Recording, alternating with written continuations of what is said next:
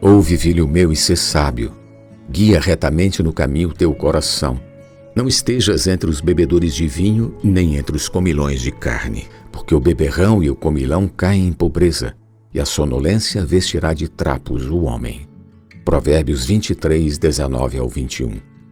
Já é hora de nos despertarmos do sono.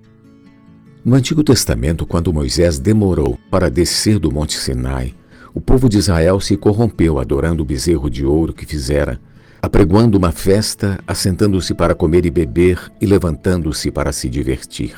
Êxodo 32, 6 A vida do homem não é feita só de prazeres da carne e diversão. O homem foi feito para servir a Deus, fazendo a sua vontade. Devemos vigiar, porque ninguém sabe em que dia vem o nosso Senhor. Todos devem ficar apercebidos, pois a hora em que não cuidarem, o Filho do Homem virá. Mateus 24, 44. Assim como foi nos dias de Noé, será também nos dias do Filho do Homem. Comiam, bebiam, casavam e davam-se em casamento, até o dia em que Noé entrou na arca e veio o dilúvio e destruiu a todos. O mesmo aconteceu nos dias de Ló. Comiam, bebiam, compravam, vendiam, plantavam e edificavam. Mas no dia em que Ló saiu de Sodoma, choveu do céu fogo e enxofre e destruiu a todos.